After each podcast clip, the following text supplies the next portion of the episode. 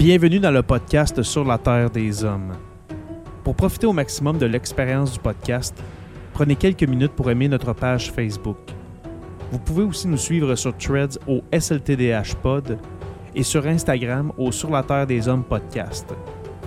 Si vous êtes abonné au podcast, prenez une minute pour nous laisser un avis. Vous allez ainsi faire grimper le podcast dans le moteur de recherche. Finalement, si vous voulez encourager Sur la Terre des Hommes et obtenir des épisodes exclusifs, vous pouvez contribuer monétairement sur la plateforme patreon.com. P-A-T-R-E-O-N.com. Recherchez Sur la Terre des Hommes et pour seulement 2 par mois, vous y aurez droit. Bienvenue sur la Terre des Hommes.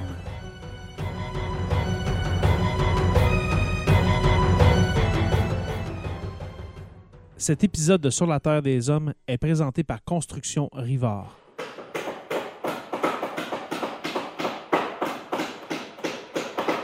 La rénovation et la construction, ça passe par la science du bâtiment et de vraies maisons éco-énergétiques. Un des seuls en Abitibi-Témiscamingue qui construit des maisons nouveau climat et Prénet zéro. De la fondation à la finition d'escalier, ils font tout.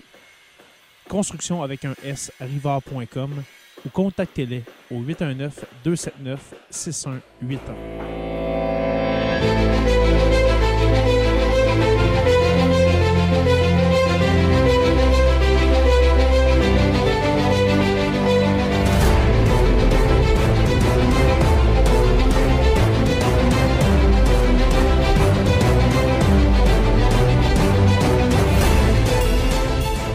Bonjour à tous et à toutes et bienvenue à cet épisode 281 de Sur la Terre des Hommes. Mon cher Jonathan Saint-Prof, comment vas-tu?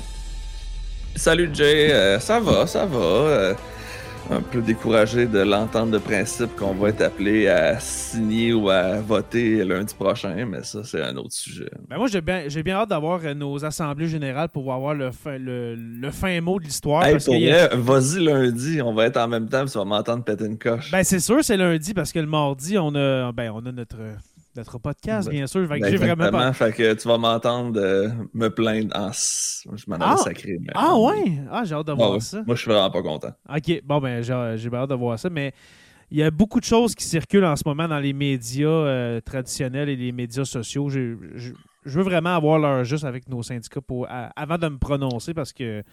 Veux-tu que je fasse un résumé? Jay, Oui, très, vas-y, très vas-y simple. pour, Il n'y a, euh, rien- il y a les rien au secondaire. Absolument rien au secondaire. Zéro. Sweet fuck. Ben, ouais, j'ai cru voir ça. C'est quoi? C'est surtout pour le secteur euh, Ben, il y a un y a- peu pour le primaire, Ouais. mais c'est pas mal ça. Puis tu sais, c'est 3000 aides pour euh, 3000 écoles. OK, bon. Tu vois? ah, regarde, c'est... c'est- en tout cas, Mais on va voir. je suis vraiment pas content, mais en gros, euh, c'est ça. Pour le secondaire, il n'y a absolument rien. Hmm. Rien pantoute. Mais peut-être justement qu'on n'en on, on n'entend pas parler dans les médias, mais que euh, dans, les, euh, dans les clauses qu'on va nous expliquer, il va y avoir de, de quoi, mon cher, peut-être. Non? Tu fais signe que non pour ceux qui sont en podcast. Je te garantis qu'il n'y aura rien. Ah! Fait que s'il y en a qui m'écoutent avec euh, genre une semaine de, de retard, vous me direz si j'ai tort, mais en tout cas, mes sources me confirment qu'on s'est fait passer une Hmm. petite vite. mais c'est pas voté encore. Non, effectivement. Puis de ce que je comprends, il y a beaucoup de gens qui vont voter non. Fait que j'ai hâte de voir justement si concrètement euh, ça va passer. J'ai des doutes. Ah, t'as des doutes vraiment? Ah oui? Oh oui, moi je suis euh, je serais prêt à gager un vieux 2 que ça passe pas. Et puis ça vaut cher, un vieux 2 aujourd'hui, euh, Ouais. Jonathan Saint-Prof. C'est quand même, tu vois à quel point j'ai confiance en cette négo. Oui, exactement. Alors oui, on va, on, va, on va voir ça la semaine prochaine. Nous, c'est lundi prochain, mardi, pour euh, Mhm. le Vu qu'on est regroupés. Témiscamingue et Rouen-Noranda. Oui, oui, on était ensemble dans nos réunions. C'est-tu la dernière réunion qu'on se parlait en même temps sur Messenger pendant qu'il y avait la, la Mhm. rencontre? Mais on fera ça. On fera ça euh, comme la dernière fois. Parfait. Et encore Excellent. plus. Alors, euh, voilà. Et puis, euh, professeur Roussel, comment allez-vous?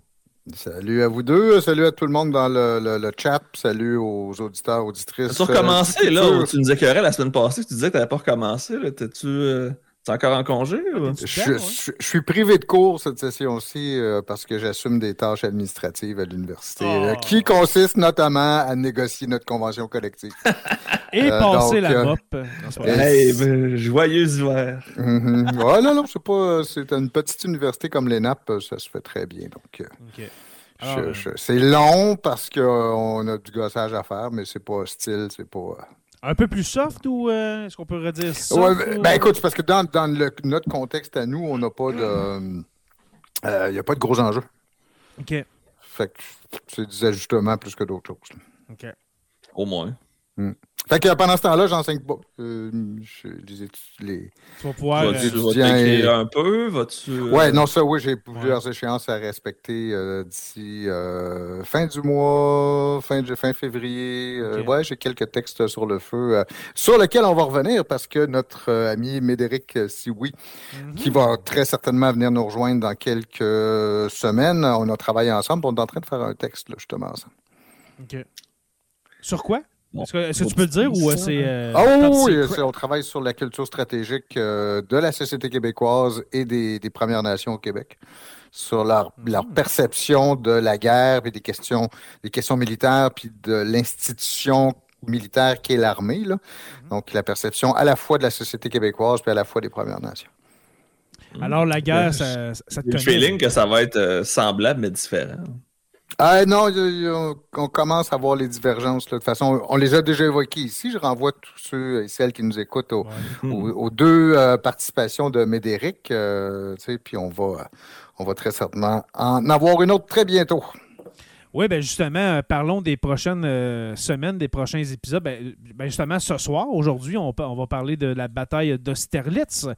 Que c'est euh, du côté militaire. Et puis dans quelques semaines, euh, on va, on va recevoir le prof d'histoire, alors euh, Marc-André Larocque, qui va venir euh, parler avec nous de la conquête pendant la Nouvelle-France.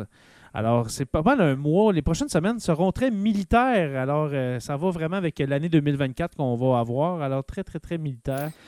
Euh, malheureusement. Mais Euh, autant les faire maintenant, tous nos épisodes historiques, euh, parce que j'ai l'impression Avant que, ça se mette à péter de partout. Ouais, puis qu'on Ouais, va vraiment on va tomber. avoir une longue année 2024 probablement. Ouais, je Mhm. pense que cette année, euh, dans, sur la Terre des Hommes, il va y avoir beaucoup euh, d'épisodes euh, sur l'actualité. Euh, ben, c'est sûr qu'on va rester le plus possible dans l'histoire, mais quand même. Je veux saluer les gars avant de commencer, nos euh, membres Patreon qui sont avec nous parce qu'on enregistre euh, seulement devant eux ce soir. Alors, salut à vous. Il y a Facebook User, malheureusement, que je ne sais pas ton Mm. nom, on ne voit pas ton joli minois, mais je te salue. Euh, Florence Bernard aussi qui est là. Salut Florence. Et puis, il y en a aussi quelques autres que je salue également. Bon, là, les gars, on va parler d'un sujet, euh, d'un- vrai... J'avais vraiment hâte de parler de ça. On en parle depuis plusieurs semaines. Avant Noël, on parlait de, de ça. Pas mal dans le temps où est-ce qu'on annonçait la, la venue prochaine du film Napoléon de Ridley Mm. Scott. Euh, est-ce que vous êtes allé voir Napoléon de Ridley Scott? Non. Euh, Joe avec son grand on sourire. on n'est pas allé le voir. Moi, la critique m'a convaincu Ah. de sauver mon argent puis surtout mon temps. Ça s'est tellement fait démolir. Ben, Moi, il y a une raison. scène que j'ai vue, la scène des pyramides là, qui a été reprise par beaucoup. Ah, ça m'a- ah.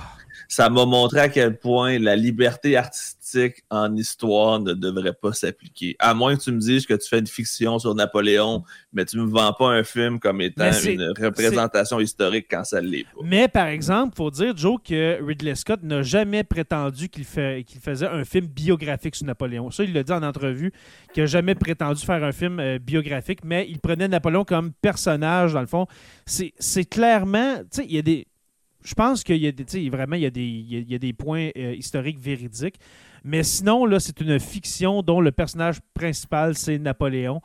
Euh, être un Français, je serais un peu en rogne. Honnêtement, qu'on prenne un un de mes personnages historiques euh, euh, forts comme ça, Mm. puis d'en faire une fiction de la sorte. Mais euh, faut dire aussi, puis on, on se le disait, Joe, euh, parce qu'on voulait aller voir le film ensemble il y a plusieurs semaines à, à sa sortie, dans le fond. On voulait aller voir ça à Rouen puis faire un podcast après, un peu comme on avait fait avec euh, Oppenheimer. Oppenheimer. Oppenheimer. Mais finalement, il y a eu euh, des empêchements, puis on n'est pas allé ensemble. Fait que finalement, je suis allé vendredi dernier seul. C'était la première fois que j'allais au cinéma seul. C'est vraiment étrange comme sensation. Euh, Est-ce que vous êtes déjà Ah, allé? au- ouais, Est-ce que vous êtes déjà allé au cinéma tout seul, pas accompagné?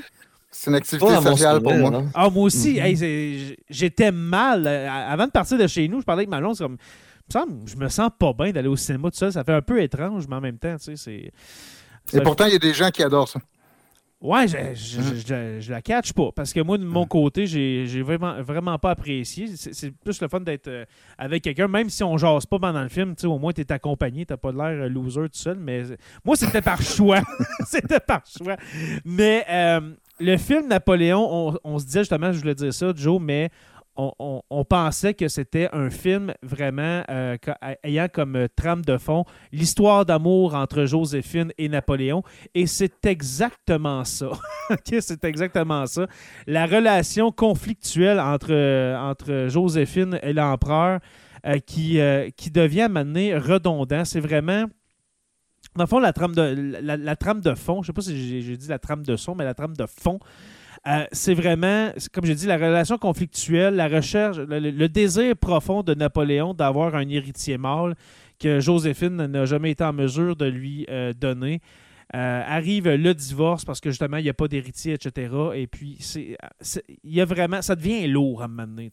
Mm. Puis, euh, la scène, la scène, comme tu as dit, Joe, euh, qu'on voit dans le preview, sérieusement, avoir été responsable de, de, de faire le, le, le- le- le preview, justement, j'aurais jamais mis cette scène-là parce que justement, t'écœures le monde qui connaissent un peu l'histoire. La bataille des pyramides, que Napoléon a appelé comme ça, mais qui ne se sont jamais battus près des pyramides. Il était à Mais plusieurs kilomètres.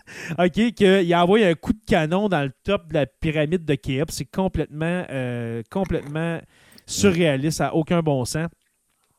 Et plusieurs éléments comme ça aussi, dont la bataille d'Austerlitz que j'aimerais vous présenter. C'est quand même un. Euh, c'est un- podcast, on, on s'entend qu'on a le temps, là, mais c'est un bon 7 minutes que j'aimerais tantôt vous présenter. La- euh, dans le fond, c'est la bataille d'Austerlitz, version Napoléon de, de Ridley Mm. Scott. J'aimerais t'en- j'aimerais t'entendre, Stéphane, tantôt là-dessus.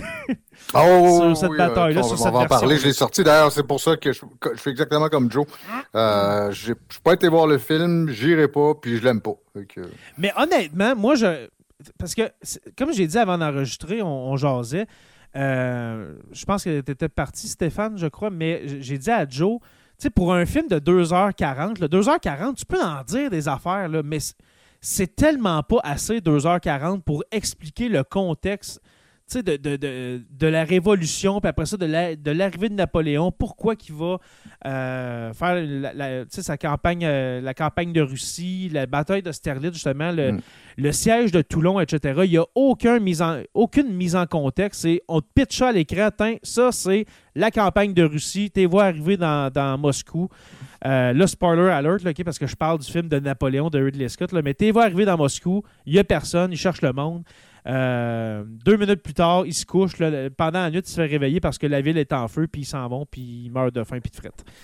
Mais il n'y a aucun contexte. C'est ça qui m'écœure, c'est que. J'ai l'impression que c'est le genre d'affaire que tu aurais dû faire une série au lieu d'un film. Exactement, exactement. Mm. Moi, j'aurais fait une série de, mettons, comme la série euh, avec euh, Christian, euh, Christian Clavier que tu vas nous parler tantôt, euh, Stéphane. Mhm. Euh, j'aurais pris une série de, mettons, de 10 épisodes d'un heure, une heure et quart, puis là, tu aurais pu justement expliquer, tu sais, avec les, les- les- justement les moyens qu'on a aujourd'hui de, de faire des. Les scènes de bataille, par exemple, sont vraiment extraordinaires, surtout celle de Waterloo, celle de la fin. Là. Côté visuel, c'est un beau film, mais côté historique, c'est affreusement moche, là. Mm. on, va, on va se le dire. Mais quand même, moi, je vous encourage à l'écouter pour vous faire votre à aller, à aller le regarder, c'est-à-dire pour vous faire votre opinion.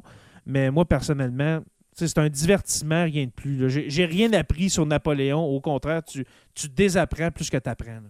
Euh, je vais attendre qu'il passe à TVA. J'allais dire, voyons, euh, comment qu'ils appellent, qu'ils appellent ça à TVA le, le dimanche matin, le, ci- le cinéma au lit, Ouais. avec un On avait, je sais pas, je sais pas si Radio-Canada encore ça, ça m'étonnerait, mais les grands Non. films qui étaient le jeudi soir. euh, Ouais. Ben, il y a des Louis Mm, de c'est- Funès, je pense. Mm. Ben, t'imagines, tu cinéma au lit, puis tu vois le, le- pendant la, voyons, le- la, la campagne, pas la campagne, mais le siège de Toulon, le, le- un, un cheval qui, qui reçoit un boulet de canon en plein, en, en- en plein chest. là, c'est- ça réveille un peu, ça réveille. Alors voilà, euh, ça c'était euh, plus, euh, pour le film de Napoléon. éditorial, Un peu mon éditorial sur le film de Napoléon. Je vais faire une chronique historique. Là, pour ceux qui sont pas patrons, vous l'entendrez pas. Ben, Peut-être dans deux ans, vous allez l'entendre. C'est la chronique numéro 96. Alors, bonne chance. Parce que là, dans, dans le feed RSS de Sur la Terre des Hommes, on est, on est à 42. Fait que vous allez attendre un bon deux ans euh, pour l'entendre. Mais euh, par quoi voulais-tu commencer, mon cher Stéphane? Est-ce que tu veux qu'on regarde des extraits vidéo? Est-ce que tu veux qu'on en parle un petit peu tranquillement? Je te laisse aller. J'ai assez parlé. On- Ça fait 15 minutes. ben, do- donc c'est ça, le thème ce soir, on va le rappeler, c'est la bataille euh, d'Austerlitz. Absolument. Euh, et pour se mettre en contexte, il y a quoi, un mois et demi, deux mois, non, je pense en novembre euh, 2023, qu'on avait fait euh, une émission sur la bataille de Trafalgar. Là, on a pas mal stické ces batailles, là, ici, finalement. Ouais, on est Euh, guerre, ce soir, donc, on va aborder la bataille d'Austerlitz, puis la raison pour laquelle euh, on, on- on va en parler, en fait, qu'est-ce qu'est-ce qui est intéressant avec cette bataille-là, c'est que c'est considéré comme, on pourrait dire, la quintessence du ce qu'on appelle le génie militaire de Napoléon. C'est-à-dire la- Ouais. la- le- le- l'événement dans lequel apparemment, je vous le dis tout de suite, je casse le punch, je suis très sceptique, puis je vais vous dire pourquoi euh, tantôt, mais que euh, le- le- le- l'esprit, euh, le génie militaire de Napoléon s'exprime le mieux parce qu'il fait faire à ses ennemis, à ses adversaires, exactement ce qu'il veut qu'il fasse et les choses se déroulent exactement comme il les avait calculées. C'est le plan qu'il... euh, faire des euh, tu vas l'expliquer, fait. mais faire des diversions incroyables. C'est, c'est- la bataille, vous allez voir à soir, là, Ouais. la bataille d'Austerlitz, c'est du pur génie. là. Mm, Enfin, de la manière dont on la raconte, et c'est ça le deuxième niveau d'intérêt, moi, que moi je trouve là-dedans pour avoir justement eu la- la- à quelques reprises l'occasion de travailler dessus, c'est que quand tu accroches, tu dis, il y, a- il y a des petits détails qui, dans, la man- dans la manière dont on se raconte aujourd'hui l'histoire, des petits détails qui ne fonctionnent pas. pas. Pas comme dans un film où tu dis ça te gosse, mais tu dis non, c'est. c'est c'est pas- ça peut pas fonctionner comme ça. Il y a, il y a trop une part de hasard, puis il y a trop une part euh, de, de euh, Circonstanciel. ou- Ouais, c'est ça. C'est c'est qu'il a pris, dans le fond, Napoléon a pris des risques absolument énormes Ouais. euh, en menant cette, cette bataille-là. J'ai l'impression qu'elle a été réécrite par la suite, euh, ou la manière, c'est même dont les, officiels français, l'histoire officielle française l'a réécrite pour lui donner cette, euh, euh, ce sens absolument extraordinaire. Tu sais, Elle va avoir des conséquences politiques aussi. Euh, euh, on va y revenir tantôt aussi. Ça change la dynamique de la guerre à ce moment-là. Autre point d'intérêt aussi pour nous, quand on se met en parallèle avec l'émission qu'on a faite sur la bataille de Trafalgar, c'est deux événements à peu près simultanés. C'est-à-dire que Trafalgar a lieu en octobre, le 21 octobre 1805. Austerlitz a lieu deux mois plus tard, donc le 2 décembre 1805. Et avec Trafalgar, c'est un truc qu'on avait dit ici, c'est que ça consacre la puissance de la marine britannique. La marine britannique va régner sur les mers pendant un siècle. Après ça, elle va dominer complètement les océans. Euh, et on va dire de la Royal Navy que c'est le, le, le, le summum ou le pinacle d'une de la meilleure marine, une des meilleures marines dans l'histoire de l'humanité. Au Jusqu'à même temps moment. que les U-boats arrivent, dans le fond. Ouais, jusqu'à jusqu'à la rivalité, euh, la course aux armements avec l'Allemagne, puis la Première Guerre mondiale, où là, à partir de la Première Guerre mondiale, les Britanniques ont des rivaux. Mais entre Trafalgar jusqu'à la fin du 19e siècle, les Britanniques n'ont aucun rivaux sur, sur, sur les mers et c'est eux qui contrôlent les océans du monde. Et au même moment, donc à deux mois de près, l'armée française va être consacrée comme la meilleure armée au monde. C'est-à-dire, pas, dans l'histoire, mais à ce moment-là, avec la bataille d'Austerlitz, on va dire, ben, la grande armée de Napoléon est euh, une force absolument invincible qui réussit à se tirer des situations qui auraient été impossibles à qui que ce soit d'autre euh, de, de- de- gérer. Euh, et Austerlitz va passer comme ça au, dans la légende, littéralement. C'est fortement associé à la légende de Napoléon. Et d'ailleurs, dans le film de Ridley Scott, il y a un autre exemple épouvantable d'exagération puis de, de tout crocherie là, qui, qui, qui fait que euh, le- le, Crocherie. le film n'est pas, est pas crédible. Ouais. Ils, vont, ils vont encore plus romancer la bataille euh, qu'elle euh, qu'elle est.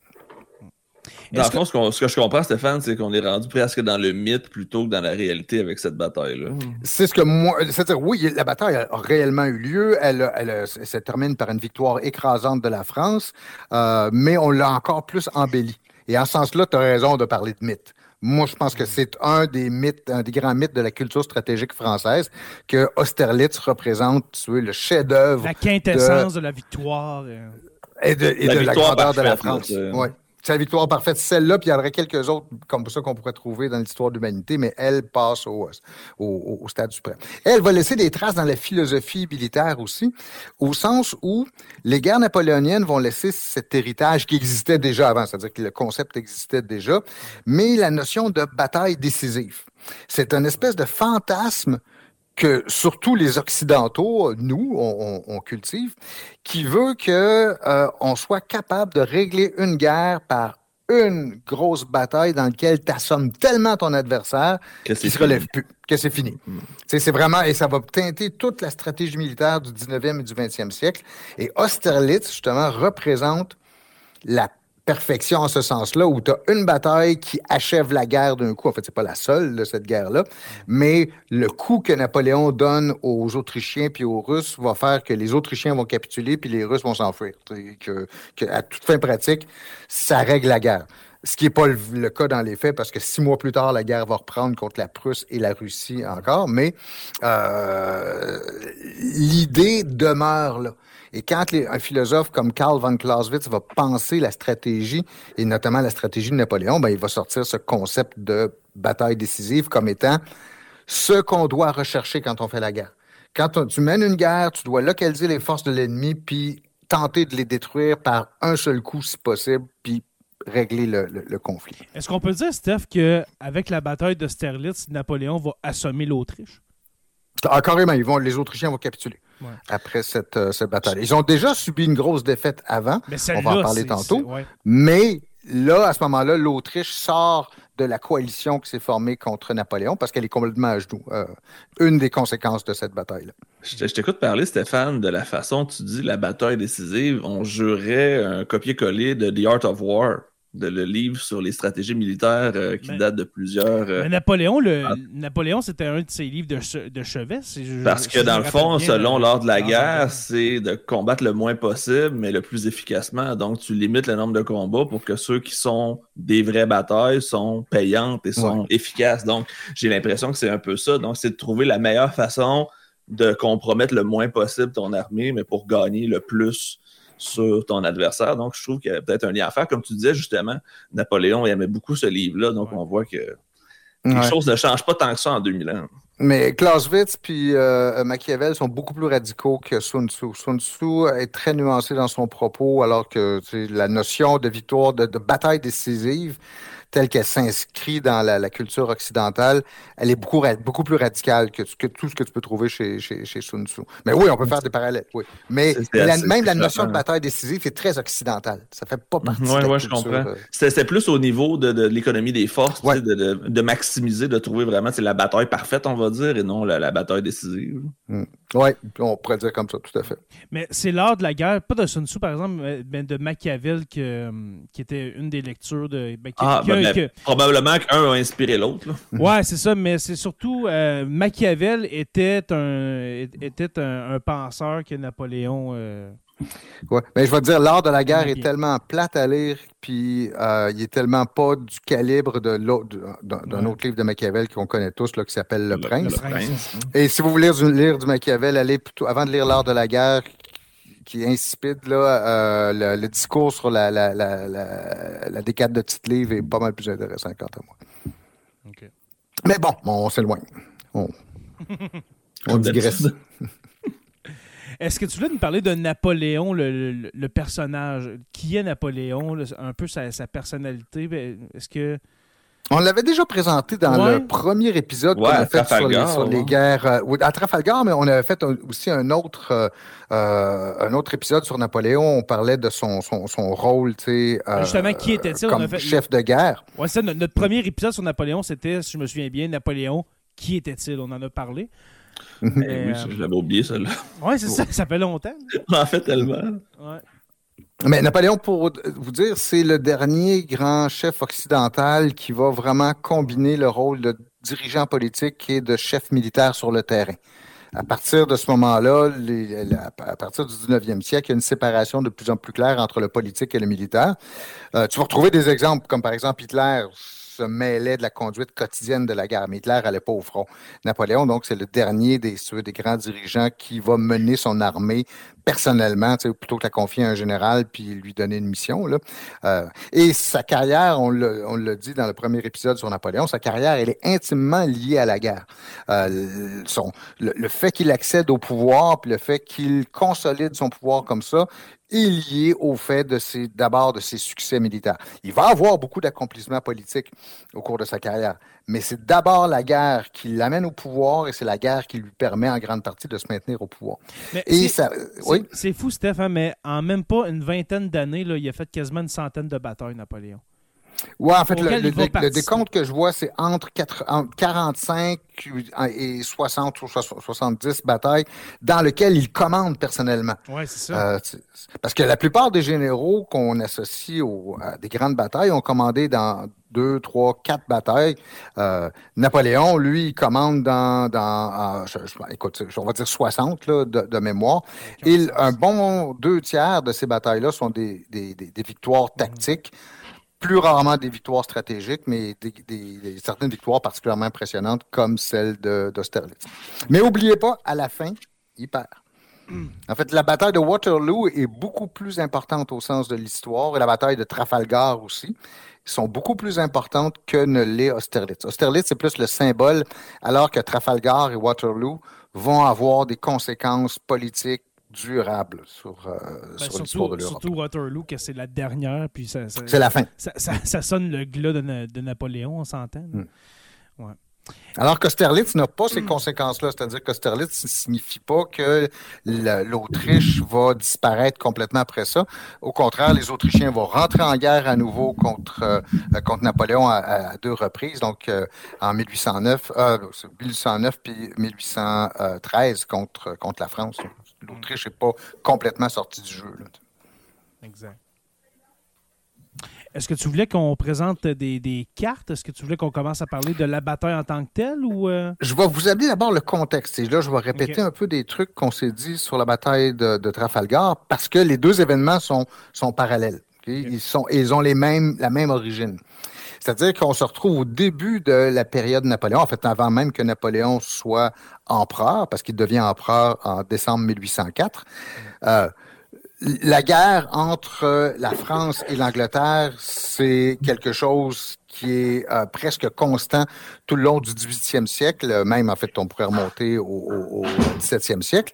C'est comme ça que le Canada va passer euh, aux mains des, des, euh, de l'Angleterre, de, l'Empire britannique pendant la guerre de Sept ans. En fait, tout, tout le long du 18e siècle, vous avez des guerres entre la France et l'Angleterre. Puis pour moi, les guerres napoléoniennes et les guerres de la Révolution française, dans sa partie contre l'Angleterre, ce n'est juste que la poursuite d'un phénomène qui dure depuis 100 ans. C'est juste le dernier épisode, en fait, on pourrait dire, dans cette, dans, dans, dans cette série de guerres entre la France et, euh, et l'Angleterre.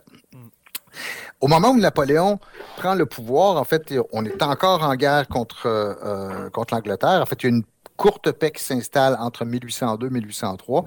Mais dès 1803, on repart pour un autre épisode dans la guerre entre les deux. Puis Napoléon décide que là, on va, ça va faire, on règle ça une fois pour toutes.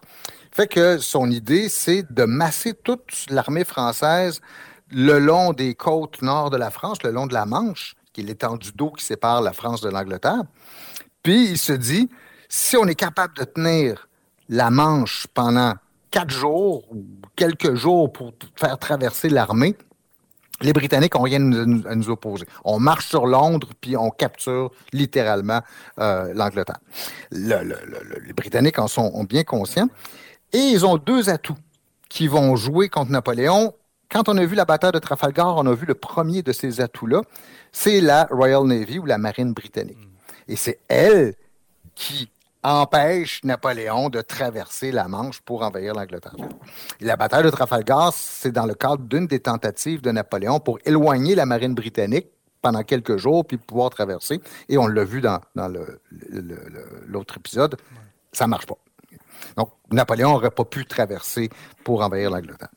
Mais la deuxième partie de la stratégie des Britanniques que j'avais laissé de côté dans l'épisode sur Trafalgar, on va le voir ce soir, c'est l'argent. Les Britanniques en ont.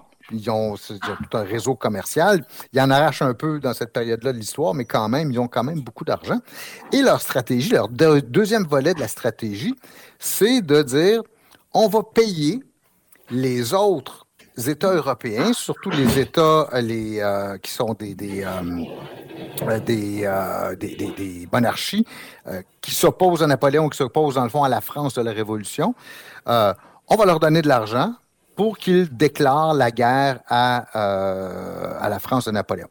Comme ça, on va distraire les Français. Les Français n'auront plus le temps ou n'auront plus le, les, les, les ressources pour nous envahir. Et c'est ce qu'ils vont faire en 1805. Ils vont donner de l'argent à la Russie, ils vont donner de l'argent à l'Autriche.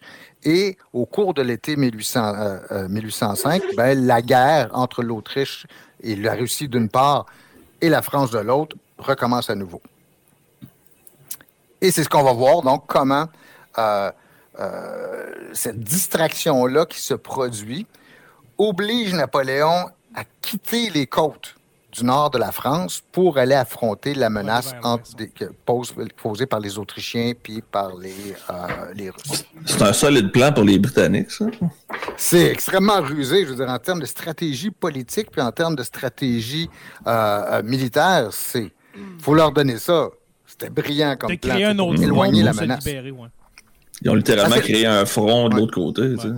Les Britanniques le savaient. S'ils perdaient le contrôle de la Manche, s'ils perdaient le contrôle de cette, de, des voies maritimes, il était fait. Il n'y avait pas d'armée britannique digne de ce nom pour s'opposer à l'armée française. Imaginez-vous si Napoléon avait conquis hmm. la Grande-Bretagne. Ça aurait été complètement fou. finalement, il a juste fait un blocus. Oui. Hmm. En fait, il a dû se résoudre à, faire ça, c'est-à-dire d'interdire à tous aux produits britanniques qui était la, mhm. puissance industrielle puis la puissance commerciale de l'époque, d'entrer dans les ports européens qu'il contrôlait en espérant étouffer euh, l'économie britannique. Hmm. Oh, c'est. Il y a un silence parce que, c'est étouffé. Excuse-moi, silence de verre d'eau. donc, on en est là. C'est déjà, vous voyez, au plan stratégique, c'est assez c'est brillant ce que va faire les Britanniques. Mais là, on va voir, et on a vu l'autre fois dans l'épisode sur Trafalgar, que la marine française va se faire, mais littéralement dégommer par les Britanniques à, Trafalgar, justement. les Français ne s'en relèveront pas de toutes les guerres napoléoniennes. Mais pendant ce temps-là, au même moment, comme je le disais tantôt, les Français vont montrer comment ils sont capables de manœuvrer dans les, forces terrestres, comment l'armée française, l'armée de terre française, va dominer tous ses adversaires pendant plusieurs années euh, en Europe. Première partie, qui est vraiment déjà en soi, qui est extrêmement impressionnante, c'est que à la fin du mois d'août 1805, Napoléon ordonne à son armée de lever le camp, euh, aller donc toujours sur le bord de, la Manche, de lever le camp, de traverser la France euh, euh, d'ouest en est et d'aller jusqu'en Allemagne pour affronter l'armée autrichienne qui s'en vient. Et derrière les Autrichiens, beaucoup plus loin, vous avez trois armées russes qui se sont mis en marche pour venir aider les Autrichiens. Première chose que Napoléon doit faire, il faut qu'il prenne de vitesse les Russes pour et battre les Autrichiens avant que tout ce beau monde-là se mette ensemble. Et pourquoi cet épisode-là est, absolument extraordinaire? C'est que Napoléon va faire marcher ses soldats, mais en quelques semaines, ils vont partir du nord complètement de la France, vont traverser le Rhin, vont, vont traverser la Bavière et vont surprendre, mais totalement les Autrichiens qui ne les attendaient absolument pas parce qu'ils se disaient ils sont à l'autre bout, au bout de la France. Ça va encore quelques semaines. On a le temps en masse. Non, non, du jour au lendemain, les autres, les soldats de Napoléon qui ont marché pendant des semaines, des centaines de kilomètres, vont surprendre complètement les Autrichiens, vont encercler la première armée des Autrichiens qui est complètement médusée, qui comprend absolument pas ce qui se passe, et vont capturer quelque chose comme 30 ou 40 000 euh, soldats autrichiens au cours de... C'est même pas une bataille. C'est une manœuvre. Il n'y a, presque pas d'affrontement armé. Les Français vont encercler simplement les Autrichiens. Exactement. On va le voir tantôt, justement. ben, je ne sais pas si c'est dans ton extrait vidéo, il l'a, mais euh, on peut le voir aussi, dans l'extrait du film de, de Napoléon c'est vraiment tactique. Même si, vous allez voir, c'est vraiment pas véridique, l'extrait du film. Mais tu vois vraiment le côté tactique de Napoléon. OK, let's go. Là, c'est euh, l'infanterie après ça, euh, l'artillerie. C'est quand même quelque chose. Mm. Mais faut dire que, juste pour compléter, Stéphane, tu disais ils ont marché des centaines de kilomètres. faut dire que l'armée napoléonienne, comment je dirais ça, et, euh, elle voyage quand même légèrement. Tu sais, le- un soldat, euh, un soldat a son sac avec tout ce qu'il faut euh, dedans. Euh, les, les canons sont facilement et on peut facilement les, les- les déplacer, contrairement à d'autres euh, types de canons. Bien ceux-là, euh, les mortiers aussi, c'est très très facilement déplaçable. On parlait d'en- d'environ entre euh, 35 et 40 km par jour que l'armée Mm. napoléonienne peut faire. C'est quand même une distance assez incroyable là, par jour avec une armée. Là, Là, c'est pas une Mm. marche tout seul. Là. Essayez, essayez juste d'aller marcher 40 km dans une journée. Non, non, là, c'est une armée complète là, de milliers Mm. d'hommes. Ouais, on parle d'à peu près euh, l'armée qui, euh, qui se dirige vers l'Allemagne, donc euh, en août 1805, c'est 160 000 soldats, je pense. A des forces qui vont, qui vont s'étioler, on va le voir tantôt. Mais en fait, en, en disant ça, Jay, en fait, tu soulignes en fait un truc important, c'est que l'armée de Napoléon, ce n'est pas, elle est très différente de toutes les autres armées européennes, dans le sens où c'est une armée qui a été créée par la Révolution française.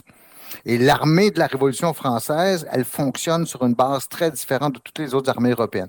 Dans les autres armées européennes, être un soldat, c'est c'était vraiment une malchance. Là. Tu, tu, veux pas être soldat dans l'armée autrichienne ou dans l'armée russe, euh, au sens où tu es très mal payé, tu es forcé d'y aller euh, et tout ça.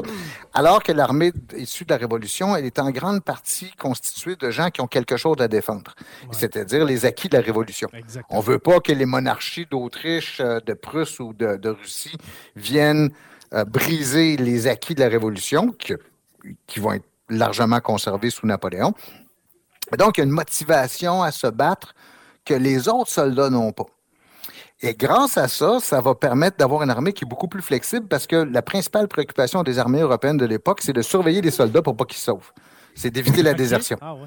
Fait que tu peux pas faire des grandes marches, tu sais, où l'armée s'étire. De nuit ou. euh, C'est ça. Parce qu'il faut toujours que les officiers soient sur le, le dos des soldats pour éviter qu'ils s'enfuient ou que, euh, que- que- que- qu'ils désertent. Mais Alors que l'armée française a beaucoup moins ce problème-là, à l'époque en tout cas. Parce qu'ils veulent défendre justement les acquis de la Révolution, durement euh, acquis euh, avec la terreur, etc. Et aussi, en même temps, ils sont très motivés par le fait que Napoléon donc, a déjà eu le temps de prouver que, que c'est un, un très bon général, avec les campagnes qui ont précédé en Italie, en Égypte, on en a parlé tantôt, euh, et tout ça. Et il y a déjà, Napoléon a déjà une aura aux yeux de ses soldats qui sont prêts à faire pas mal de choses pour lui, ce qui est vraiment pas le cas du soldat russe ou du soldat autrichien qui, euh, qui- qui va devoir les affronter. Donc, il y a une motivation morale plus importante. Puis, il y a une autre, un autre aspect qui est dans l'organisation, c'est que les Français vont innover en constituant une unité qui, qui, je veux dire, qui devient courant par la suite, ce qu'on appelle le corps d'armée. C'est-à-dire, généralement, entre 20 et 30 000 soldats qui sont capables de combattre de manière autonome, qui ont tout ce qu'il faut, que ce soit des canons, que ce soit de la cavalerie euh, et quelques divisions d'infanterie. Alors que, et donc, ce qui permet à Napoléon de diviser son armée en sept groupes autonomes qui chacun vont marcher sur une route différente en parallèle les uns des autres, puis qui vont être capables de se regrouper assez rapidement pour mener la bataille principale. Alors que les autres armées européennes fonctionnent toujours comme un gros bloc. Elles sont beaucoup plus lentes, beaucoup plus lourdes, beaucoup plus dépendantes du ravitaillement que va l'être l'armée de Napoléon. C'est une des raisons pour lesquelles les Autrichiens sont totalement surpris de voir les Français arriver dans leur dos euh, au début de la campagne d'Austerlitz. Fait que résultat, jusqu'à date, une armée autrichienne qui est out, une autre armée autrichienne qui est en train de marcher vers Napoléon en panique, euh, deux, euh, trois armées russes qui sont en marche vers euh, euh, Napoléon. Malgré tout, Napoléon arrive dans la capitale autrichienne, à Vienne, s'empare de la capitale autrichienne, aux grandes dames de, l'empereur d'Autriche. Et on en arrive là, fin du mois de novembre, début du mois de décembre 1805. Vous pouvez dire que Napoléon, là, si vous avez à quel moment il a, roulé les dés, c'est d'abord à ce moment-là. Parce que je vous l'ai dit, il y a l'armée française qui était 160 000 au début, mais plus vous marchez à travers l'Autriche, plus vous êtes obligé de laisser des garnisons derrière vous.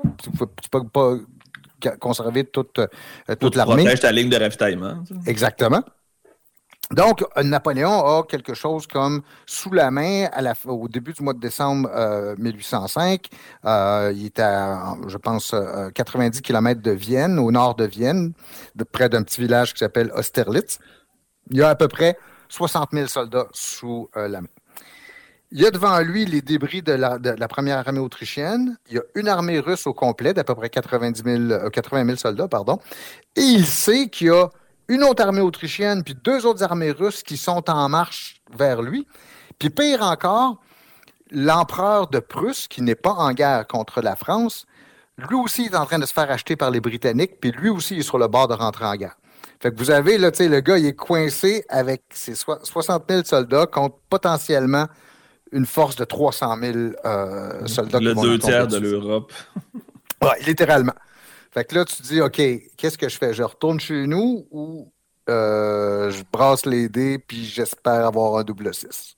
C'est ça que tu espères à ce moment-là. Puis il l'a eu. Hmm. Il l'a eu, il l'a eu dans ce petit village euh, d'Austerlitz. Et, et, maintenant, on va voir comment il va réussir à faire ça. ce serait le temps d'aller voir le, Napoléon de 2003 avec Christian Clavier, où on va voir en deux minutes, il va nous expliquer son plan. On va y revenir tantôt, là, mais lui va nous expliquer. Euh, c'est la vision qu'on a généralement du plan de Napoléon. Parfait. Alors, on va écouter ça, un petit, un petit deux minutes, tu dis, et après ça. Ouais, deux, trois minutes. Laissez aller pendant deux, trois minutes. Parfait. Alors, on va regarder ça, on va revenir, on va en jaser, et puis après, on va comparer avec la, vision de, Ridley Scott. Alors, euh, euh, ça sera pas long. Et je sais que pour ceux qui nous écoutent en audio, ça paraît bizarre, mais en vidéo. les dialogues sont suffisamment explicites pour être capable de suivre. Oui, puis on vous conseille, de plus en plus, euh, de plus en plus souvent, on, a des images, des vidéos dans, Sur la Terre des Hommes. On vous encourage, je vais, je vais plugger quand, tout de suite la, la chaîne YouTube, mais allez regarder euh, sur YouTube euh, ces épisodes-là. C'est quand même euh, très. Pas important, mais c'est mieux qu'avoir juste le son, on s'entend. Alors, on écoute ça. C'est parti.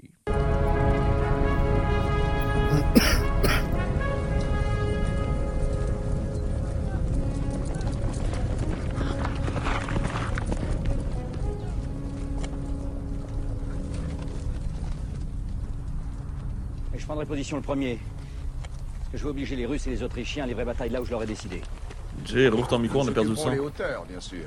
Je vous reconnais bien là, Colincourt. Parce que vous ah, êtes marqué que vous ne pouvez pas vous empêcher de vouloir toiser les gens de haut.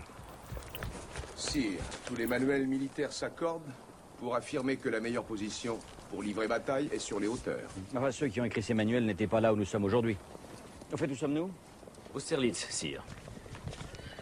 Eh bien, messieurs, Austerlitz donnera donc tort au manuel char, monsieur de Colincourt.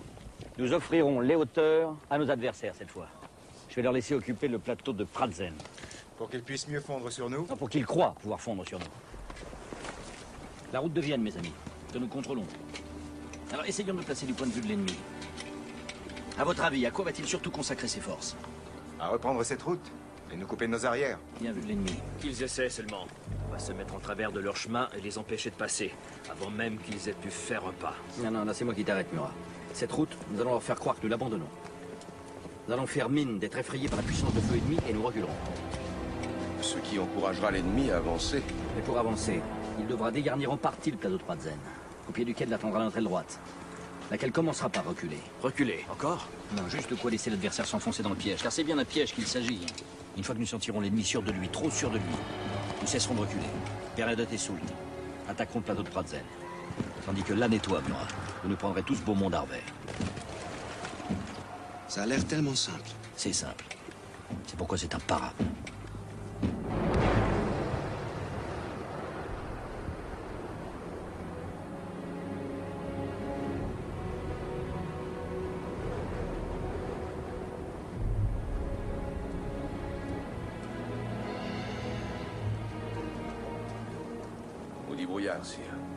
Bienheureux brouillard, au contraire.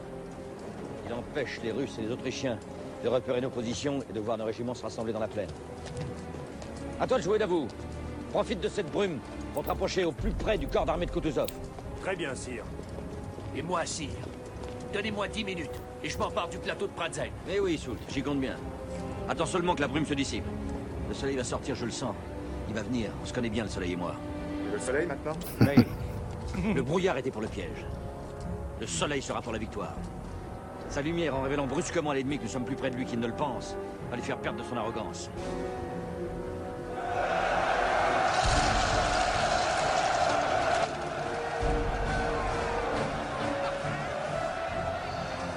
Soleil, sire.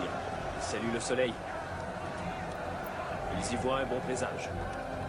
Moi aussi. Messieurs, la grande armée passe à l'attaque. Et musique en tête à présent que nous n'avons plus à nous cacher. Soult Prêt à mener la charge, sire.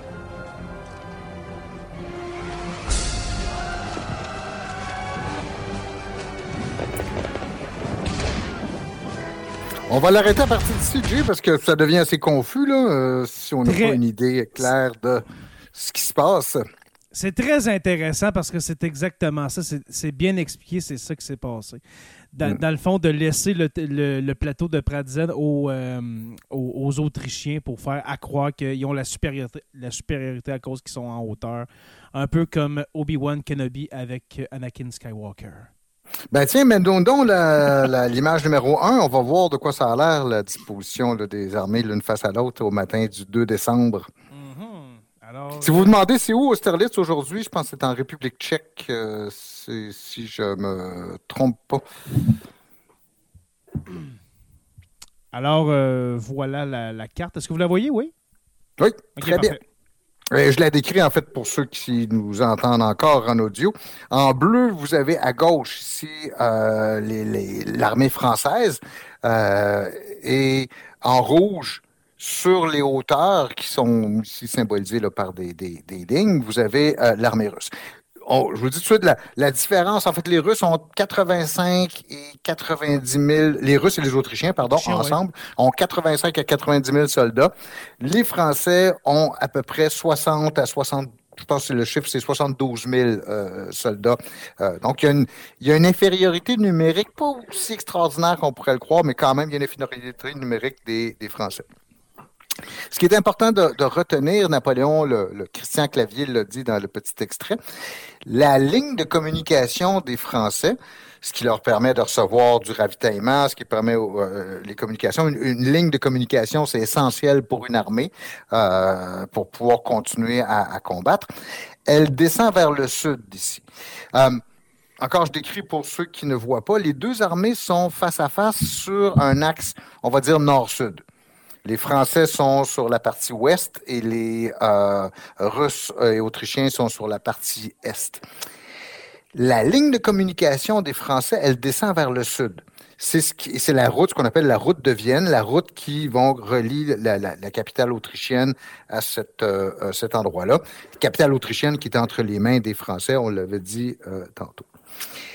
Et ce que le personnage donc joué par Clavier disait tantôt dans le, petit extrait, c'est on va, les Russes euh, vont nécessairement être attirés par cette route qui est au sud de nos positions, euh, qu'ils vont tenter de couper pour euh, nous isoler et éventuellement nous, nous détruire. Et vous voyez, les forces françaises sont disposées d'une manière un peu étrange, sont regroupées vers le nord. Puis il n'y a presque personne le long de cette route qui est pourtant vitale.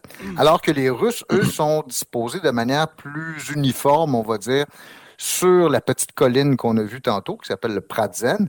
et un peu au nord de cette, euh, euh, cette colline-là. Avec quelques divisions, on, là, encore je le dis pour ceux qui sont en podcast, euh, allez voir en vidéo, mais avec ces, ces, divisions un peu à, à l'ouest qui est proche de la forêt noire, si je ne m'abuse, n'est-ce pas, Stéphane?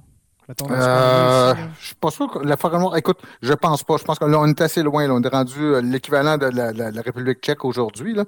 Euh, il me semble que c'est assez éloigné de, de l'Allemagne. Okay. Je confirme que selon Stéphane Roussel, dans Aujourd'hui l'Histoire, euh, ça se passe en République tchèque actuelle. Et je pense qu'on est à 150 km de, de Vienne, quelque chose comme okay. ça, euh, au nord-est au nord de Vienne. Euh, Jay, on va changer d'image, on va aller voir oui. le, le, numéro 2, on va voir le plan. C'est quoi le plan? Non, ça, c'est le. Ah, ouais, euh, c'est pas trop long. Le On plan. est à 100 130 km au nord de Vienne, Mm. selon Stéphane Roussel dans Aujourd'hui l'Histoire. Dans aujourd'hui l'histoire. Il y a littéralement. euh, OK, OK, il y a le. le, le- Ouais, il y a le verbatim dans le le fond de ton épisode sur bon. Internet. Pour ceux qui nous regardent, vous allez voir, bon, écoutez, j'ai été chercher le plan tel qu'il est reproduit dans, dans un... C'est le seul endroit où j'ai trouvé, en fait, euh, cette, euh, cette description-là du plan. C'est quoi le plan des, des Russes, d'abord? C'est des, des Austro-Russes.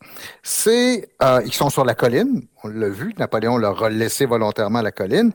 Ils voient très bien que la route de Vienne, elle est mal protégée par les Français. Les Français ont regroupé tout leur, le gros de leur force au nord.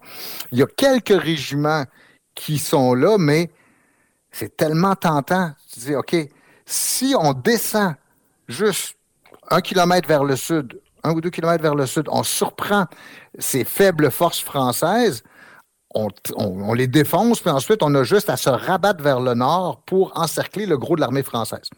C'est comme trop beau, trop... trop C'est évident. Logique, logique. En fait, c'est justement, c'est trop beau pour être vrai, tu sais, parce que semble-t-il que le plan de Napoléon, c'était euh, justement ça. Le plan de Napoléon lui-même, donc on, on voit qu'est-ce que les Russes veulent faire. Qu'est-ce que Napoléon va faire?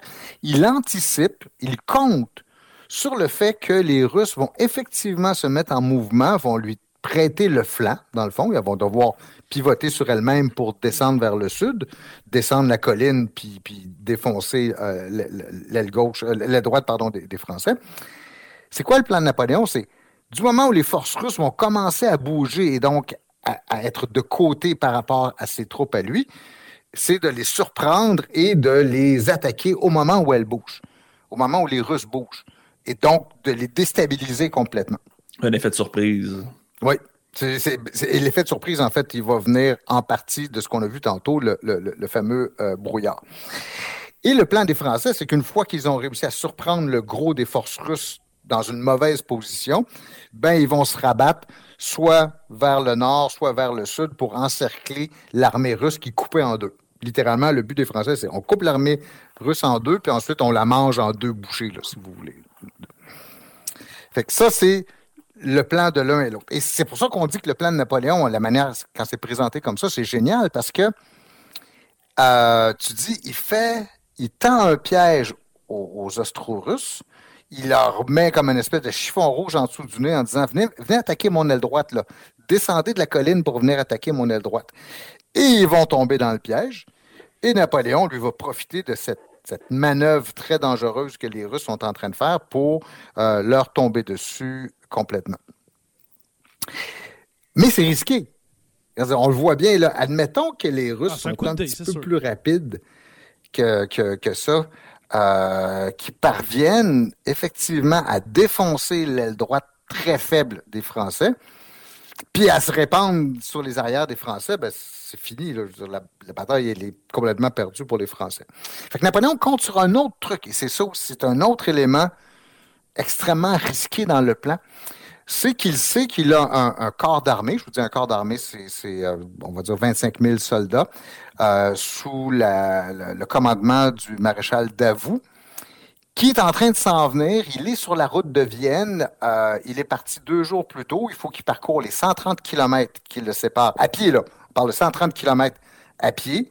Il a deux jours pour le faire.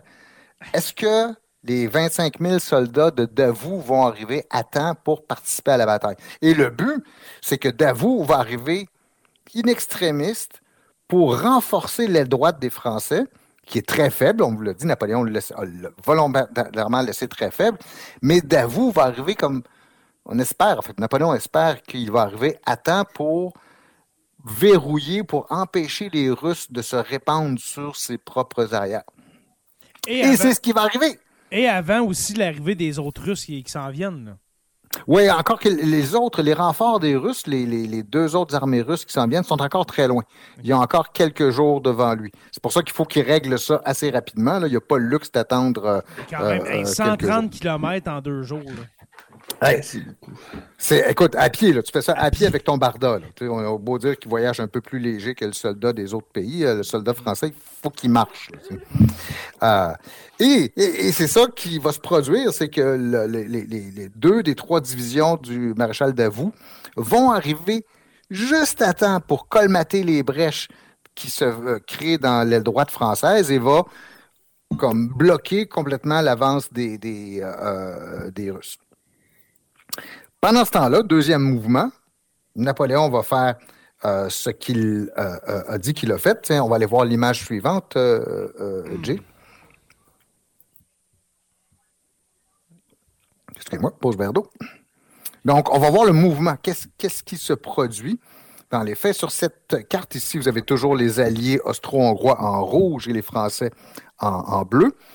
Vous voyez donc au sud, vous avez cette mince ligne de soldats français qui est euh, renforcée comme à la dernière minute par euh, les hommes du maréchal Davout.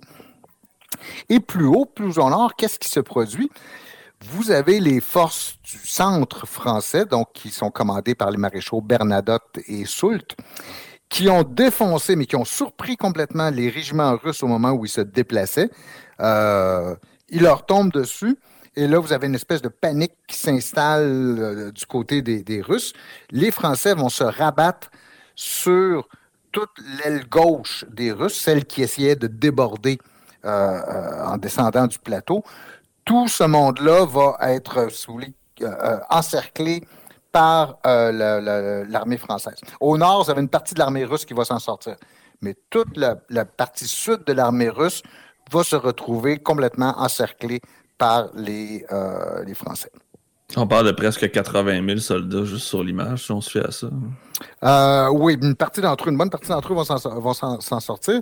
Mais sur les 90 000 soldats de l'armée euh, austro-russe, vous avez à peu près 30 000 euh, prisonniers blessés ou tués, en fait, le tiers. Et ça, c'est énorme. Quand vous parlez là, dans l'histoire militaire, quand vous parlez de, de des pertes de 30% d'une armée, c'est c'est un bain de sang. Là. C'est très rare les batailles où vous vous retrouvez avec des, euh, des taux de perte aussi élevés. là. comme à Gettysburg, c'est ce qu'on avait aussi à Gettysburg durant la guerre civile américaine. Vous allez retrouver un taux de perte semblable, mais c'est extrêmement rare.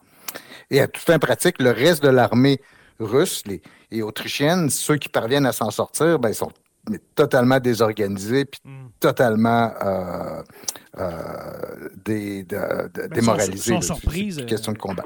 euh, Dernier point intéressant sur le parce que là, on va venir à quelque chose qui va nous ramener au film que Jay est allé voir. Euh, si vous voyez la carte, euh, donc euh, vous voyez qu'il y a des, des, des- points bleus, en fait, des espèces de, de- de- spots bleus en bas de la carte entre les armées de Napoléon et en fait qui, qui derrière les armées russes.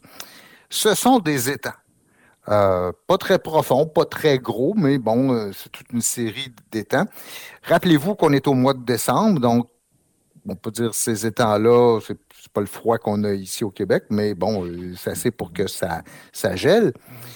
Et les soldats russes en panique vont tenter, semble-t-il, De fuir. de fuir par euh, ces, ces étangs-là. Et on va voir qu'est-ce que c'est apparemment, toujours, semble-t-il, qu'est-ce qui va se passer? Euh, tiens, Joe, là, on pourrait, Jay, on peut aller voir ton extrait là, du film. Là, je vous Napoléon. avertis, OK? Dans le film, vous allez voir, on dirait que c'est des centaines, des centaines de soldats austro-russes, justement, qui vont être massacrés. Mais comme tu as dit, apparemment, Steph, mais on parle d'environ, dans la réalité, une trentaine de personnes qui seraient, euh, qui seraient mortes sur ces étangs-là, OK? Ça vaut la peine qu'on écoute l'extrait au complet. Ça dure à peu près, je dirais, 6-7 minutes, là. OK? On, on l'écoute parce que ça vaut vraiment la peine. Euh, juste fermer ça, parfait. Fait que, en espérant pas se faire striker.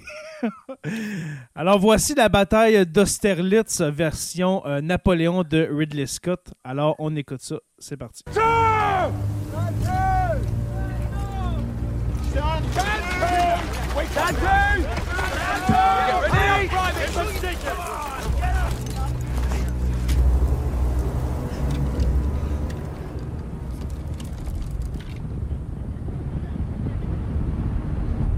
Alors la brume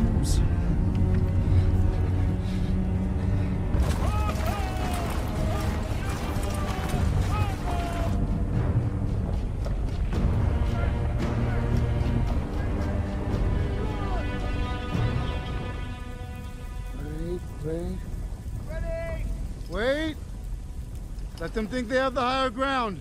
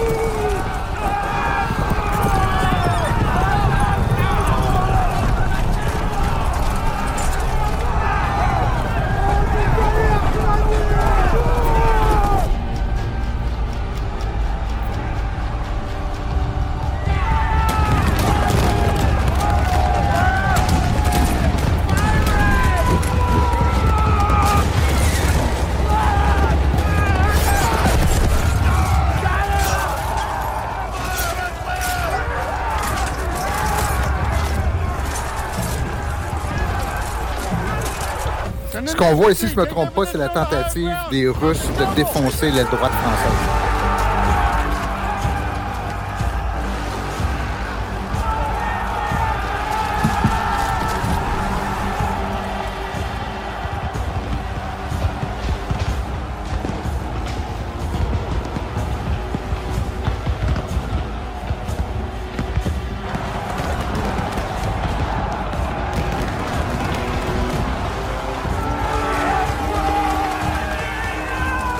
Ça, représenterait l'épisode au cours duquel euh, le centre français défonce le flanc des, euh, des Russes.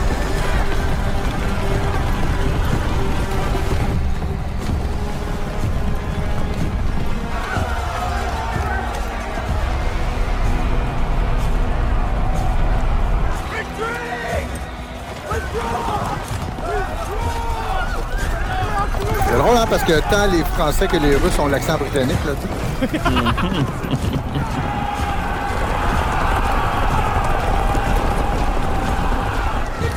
Hey, c'est donc ben CGI, excusez.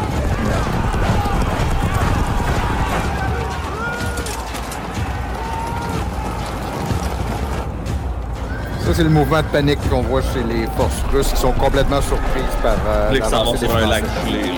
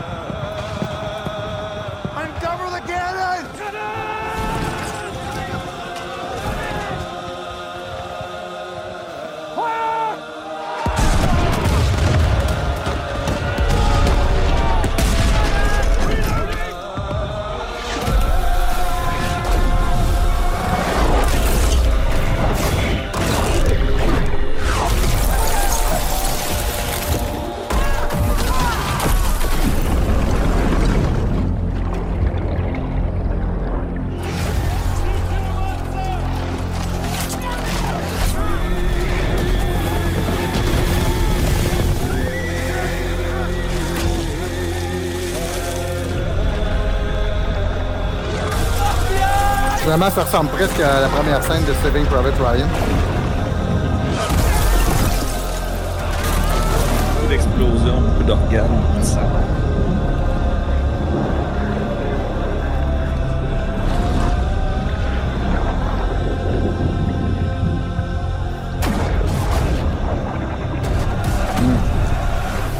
Vous voyez, c'est des centaines de personnes sur l'étang, mais que c'est plus un lac euh, dans, dans le film qu'un étang.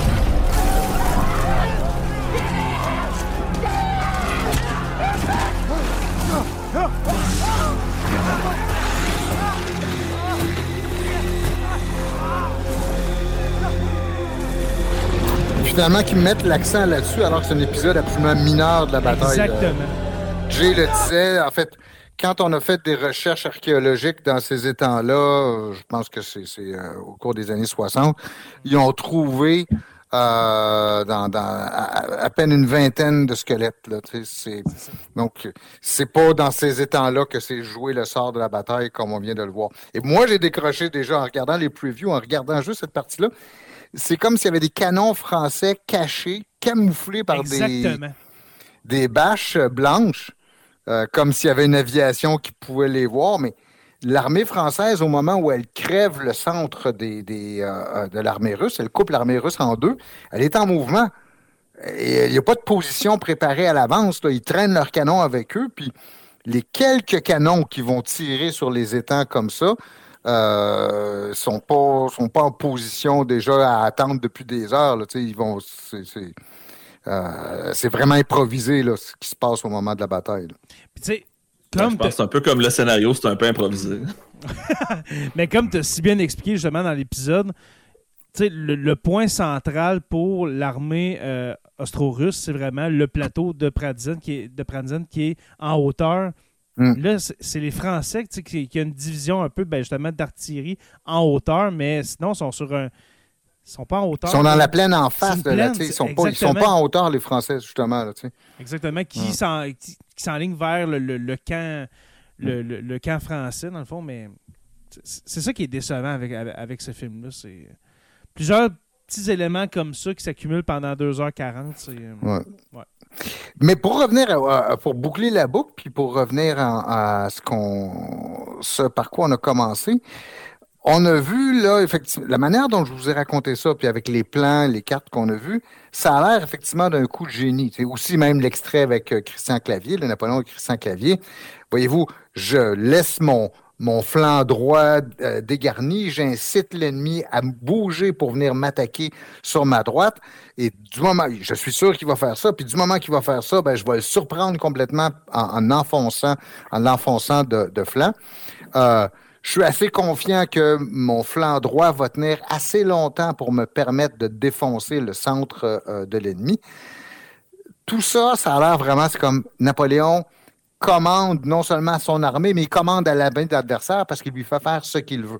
Et c'est comme ça qu'on a dit, ben, là, il faut vraiment que tu sois rendu un génie militaire à un niveau totalement supérieur pour, si tu veux, être capable de, faire un plan à la fois simple, mais en même temps euh, euh, aussi dangereux pour l'ennemi, aussi mortel pour, euh, pour l'ennemi.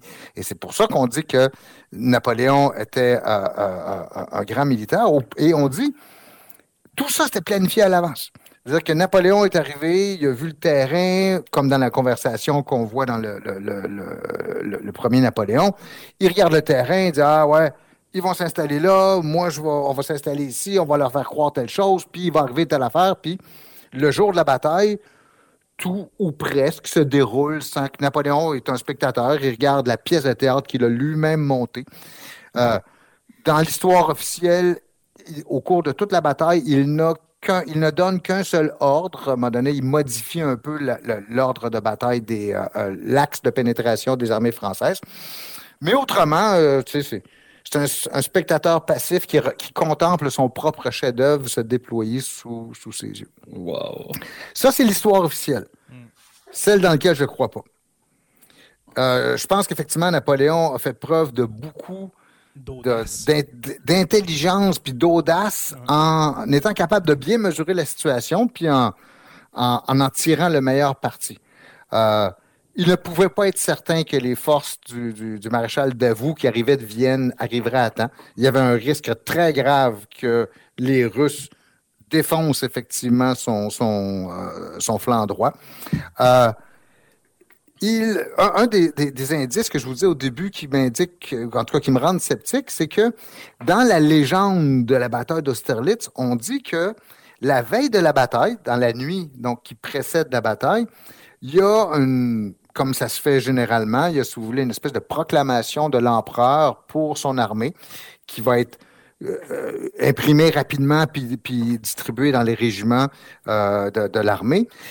Et on dit que dans cette proclamation que Napoléon fait lire à ses troupes vers une heure ou deux heures le matin, donc la veille de la bataille, il serait dit que les Russes vont me présenter leur flanc et les Russes vont présenter et on va pouvoir les détruire comme ça, ou quelque chose, pas les mots employés, mais il révèle à ses troupes, avant la bataille, c'est quoi son plan, comme s'il n'y avait absolument aucun danger que les Russes en prennent connaissance, ou, euh,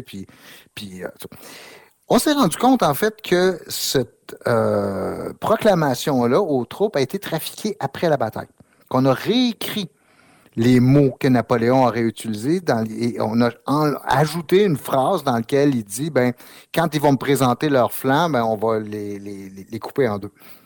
Euh, donc, il y a déjà ici un premier élément de euh, de propagande littéralement où on réécrit l'histoire de, ah, la bataille pour faire passer Napoléon comme une espèce de, de, prescient qui est capable de voir l'avenir. Hmm. Et vous avez plein de petits, je ne rentrerai pas là-dedans, mais vous avez d'autres éléments comme ça qui vous font dire que, ouais, peut-être qu'on a beurré pas mal l'épais, puis que Napoléon lui-même, comme beaucoup d'autres généraux dans l'histoire, euh, a largement contribué à embellir son rôle dans la bataille, puis à faire prétendre qu'il avait la capacité euh, de, de, de, prédire le mouvement de ses adversaires. Je pense que c'est beaucoup plus une belle improvisation qu'une belle horloge que tu remontes puis qui, se, qui, fonctionne tout seul. De construire lui-même sa propre légende, dans le fond, mm. pour euh, galvaniser, les troupes et aussi le peuple français de, de, pas de s'enrôler, mais de, de, je veux dire, de, de, de, suivre justement ces, euh, ces batailles et puis de d'encourager peut-être aussi à envoyer un fils peut-être euh, dans la grande armée, qui sait. Mais oui, euh, en fait, même le pouvoir de Napoléon est très fragile parce que le 2 décembre 1805, c'est le premier anniversaire du couronnement. Mm-hmm. On l'a vu, donc Napoléon est couronné le 2 décembre 1804. Son pouvoir est encore chancelant. Euh, au-delà du fait que son armée aurait pu être écrasée par la mer de soldats ennemis qui se dirigeaient vers lui, euh, une défaite militaire signifiait probablement la fin de son pouvoir en France. Et donc, en même temps, il y avait ça qui jouait. C'est même si lui, personnellement, parvenait à s'en sortir, euh, probablement que en France, euh, il y en a qui auraient profité pour le débarquer du pouvoir puis, prendre sa place. C'est au contraire, Austerlitz va être important pour ça. Et, c'est pour ça qu'aussi que Napoléon va la mousser beaucoup. C'est que ça assoit son pouvoir, qui est encore jeune et fragile, si vous voulez, en mettant une. En, célébrant le premier anniversaire de son couronnement par une magnifique victoire, une des plus belles victoires dans, dans l'histoire militaire euh, de l'humanité. Donc, il y a un sens de propagande très important qui donnait à ça. C'est plus la campagne de Russie qui va, euh, qui va sonner le glas de, de Napoléon. La campagne de Russie, euh, ben, en fait, vois-tu, je suis pas sûr que Napoléon soit un si grand stratège, je veux dire, dans le sens de mener la guerre, parce que ce qu'il va faire surtout, bon, il va, il, remporte cette victoire-là en 1805, il va se battre contre les Autrichiens, pardon, les, Prussiens et les, les, Russes en 1806. Il va remporter une autre victoire extrêmement éclatante contre l'armée. Il va faire la même chose aux Prussiens qu'il a fait avec les Autrichiens, c'est-à-dire qu'il va les, une bataille puis qu'il va les sortir. Les Russes, ça va durer jusqu'en 1807. Encore des grandes victoires de, Napoléon jusqu'à temps que l'empereur de Russie soit écœuré et dise Bon, OK, on va faire une espèce de paix. Là, Mais Napoléon lui-même va continuer à faire la guerre. Il va s'engager en, en 1808 dans une guerre pour la succession du trône d'Espagne. C'est une guerre qui va être désastreuse pour les, Français. En 1809, la guerre contre l'Autriche reprend. En 1813, 1812, euh, c'est la campagne de Russie. Finalement, c'est quoi? C'est, une espèce de fuite en avant. Le gars gagne des guerres, mais c'est pas gagner la paix.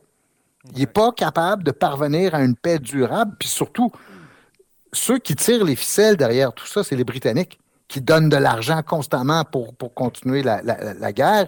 Et eux-mêmes, les Britanniques, vont s'engager dans la guerre de, la campagne d'Espagne à partir de 1808.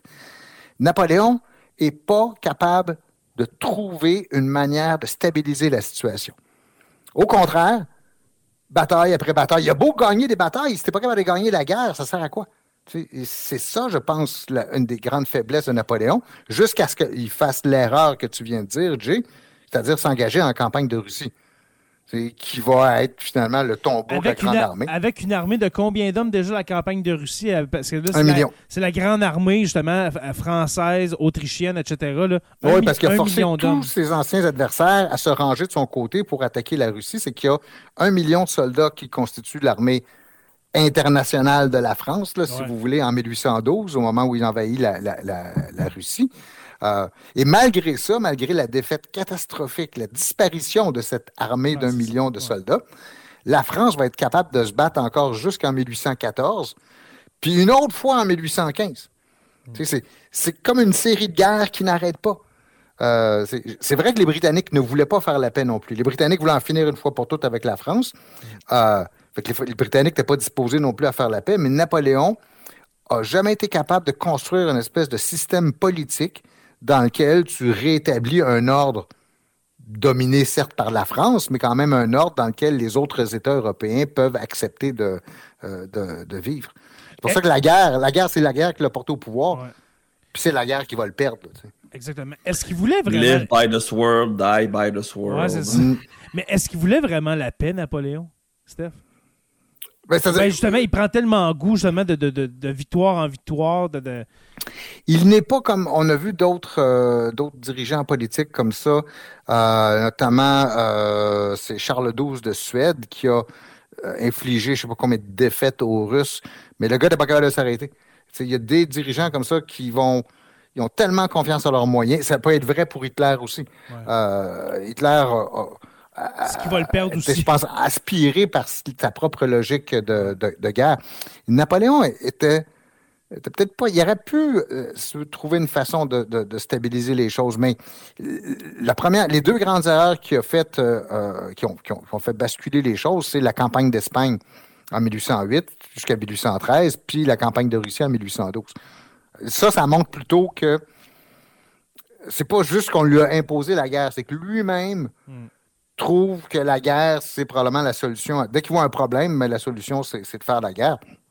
Et c'est ça qui va le perdre. Il aurait pu, je pense, euh, tenter de mettre en place un système politique en Europe ou un ordre politique en Europe euh, dans lequel la France aurait continué à jouer un rôle euh, dominant. Mais finalement, ben, il s'est écouté, puis c'était la guerre, la guerre, euh, toujours. Hum, hum. C'est ça, donc c'est. Mais bon, et Austerlitz demeure, on, on considère toujours que ça demeure son, son, son principal, Son son, main achievement.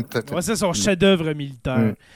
Euh, Steph, merci beaucoup. Là, je vois le temps avancer, mais c'est tellement Ouais. intéressant. Mais euh, c'est certain que dans les prochaines semaines, euh, voire mois, on va faire quelques, quelques autres épisodes sur Napoléon. J'aimerais beaucoup la campagne de Russie, si tu peux euh, nous en Mhm. parler. Puis la fin aussi de son. Son, euh, si je peux dire, son exil sur l'île d'Elbe et puis après ça sur euh, l'île Sainte-Hélène où est-ce que là c'est vraiment la fin. La bataille de Waterloo et puis euh, la fin sur l'île Sainte-Hélène.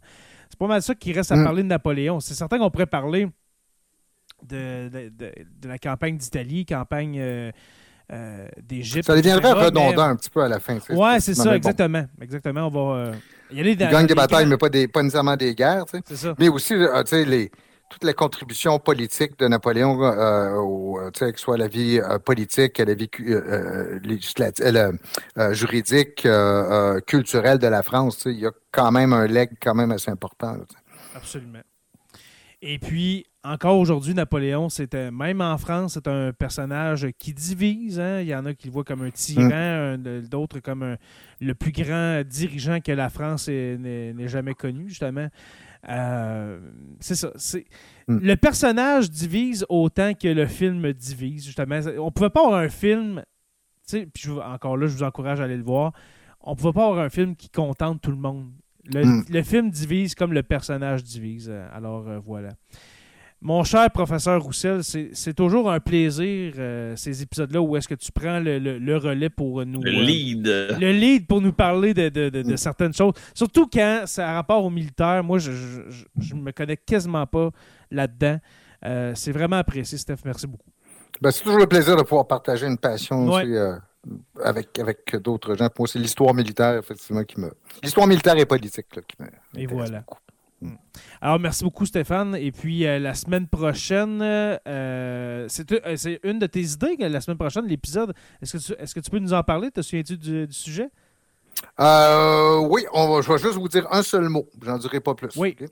Vexol- vexillologie. Alors, allez On va rechercher faire un ça. petit cours de vexillologie. Un cours et un concours de vexillologie. Oui, exactement. Alors, ça va être un petit concours de vexillologie. Mm. vexillologie. Lolo. Exactement, vexillologie. Vexillologie. Bon, ok, ben, parfait. Alors, ça va être ça la semaine prochaine. Un petit épisode. Donc, euh, Florence relax. vient de casser le punch. Ah, voilà. Alors, euh, Ben, ceux qui sont pas en live verront pas le. non, alors Florence, c'est ça, on l'écrit, mais on le dit pas. exactement, je ne vais pas l'afficher. Alors, allez rechercher ça. Mon cher Jonathan Saint-Prof, merci beaucoup de ton écoute. Moi, je vais dire merci à Stéphane dire- pour la leçon d'histoire. Oui, vraiment. non, c'est des épisodes comme ça qui. euh, qui euh, Ça demande pas beaucoup de préparation. Ça manque pas beaucoup de préparation, mais c'est tellement euh, parfait, justement, des épisodes comme ça avec des, de vrais connaisseurs comme Professeur Roussel. Parce que comme j'ai dit, moi, je- j'aurais pas pu parler de ça pendant une heure et quart maintenant. T'aurais critiqué le film pendant une heure, par exemple. Exactement, exactement. Je, je vais le faire dans Mm. les prochaines semaines à la radio, mais euh, en détail comme ça, de, de- décortiquer les stratégies militaires, c'est vraiment, vraiment cool. Alors encore merci. Stéphane, merci aux membres Patreon d'avoir été là ce soir euh, avec nous pendant l'enregistrement. Merci aux abonnés de nous suivre, euh, de suivre sur la Terre des Hommes. Je vous rappelle qu'on est disponible sur Apple Podcast, Spotify et YouTube au Sur la Terre des Hommes podcast. Merci aux membres Patreon, les curieux stagiaires, historiens, euh, oui, nos érudits, nos deux orateurs, euh, Construction avec un S, Rivard de Rouen-Noranda, et puis le miel Habitémis, le meilleur miel. Le miel qu'il y avait sûrement dans les bagages des soldats français quand ils traversaient la traverser la Bavière. France et l'Allemagne. Oui, voilà. Originaire de la Nouvelle-France direct. Exactement. Je vous invite à rejoindre la page Facebook Sur la Terre des Hommes podcast et Sur la Terre des Hommes la communauté pour venir discuter avec nous. Merci à Martin Godette et à la chaîne euh, Twitch Tout ce qui TV de rediffuser nos épisodes. Alors, euh, sûrement que, que vous avez manqué notre bye-bye, les gens de, de Twitch. Parce que le dernier épisode, je crois, qui est, qui est passé sur la chaîne Twitch de Tout ce qui TV, c'était notre réveillon de Noël. Fait que si vous avez Mm. manqué le bye-bye la semaine dernière, allez l'écouter. Allez, euh, c'était c'était vraiment cool comme épisode, ça, notre euh, revue de l'année, un petit peu. Notre vue plus- de loin. c'est- C'est vraiment cool. Alors, alors euh, oui, allez écouter ça. Je commence à déparler, il est tard. Euh, alors, merci à tout ce qui TV. Et puis, je vous invite aussi à aller euh, rejoindre notre chaîne, euh, notre chaîne Twitch. Alors, c'est SLTDH, tout simplement. Sur la Terre des Hommes est une présentation des éditions Derniers Mots. N'oubliez pas qu'à tous les jours, nous écrivons l'histoire et on se revoit la semaine prochaine pour un concours de vexillologie. C'est ça? Exact. Parfait. Alors, à la semaine prochaine, tout le monde. Salut tout le monde!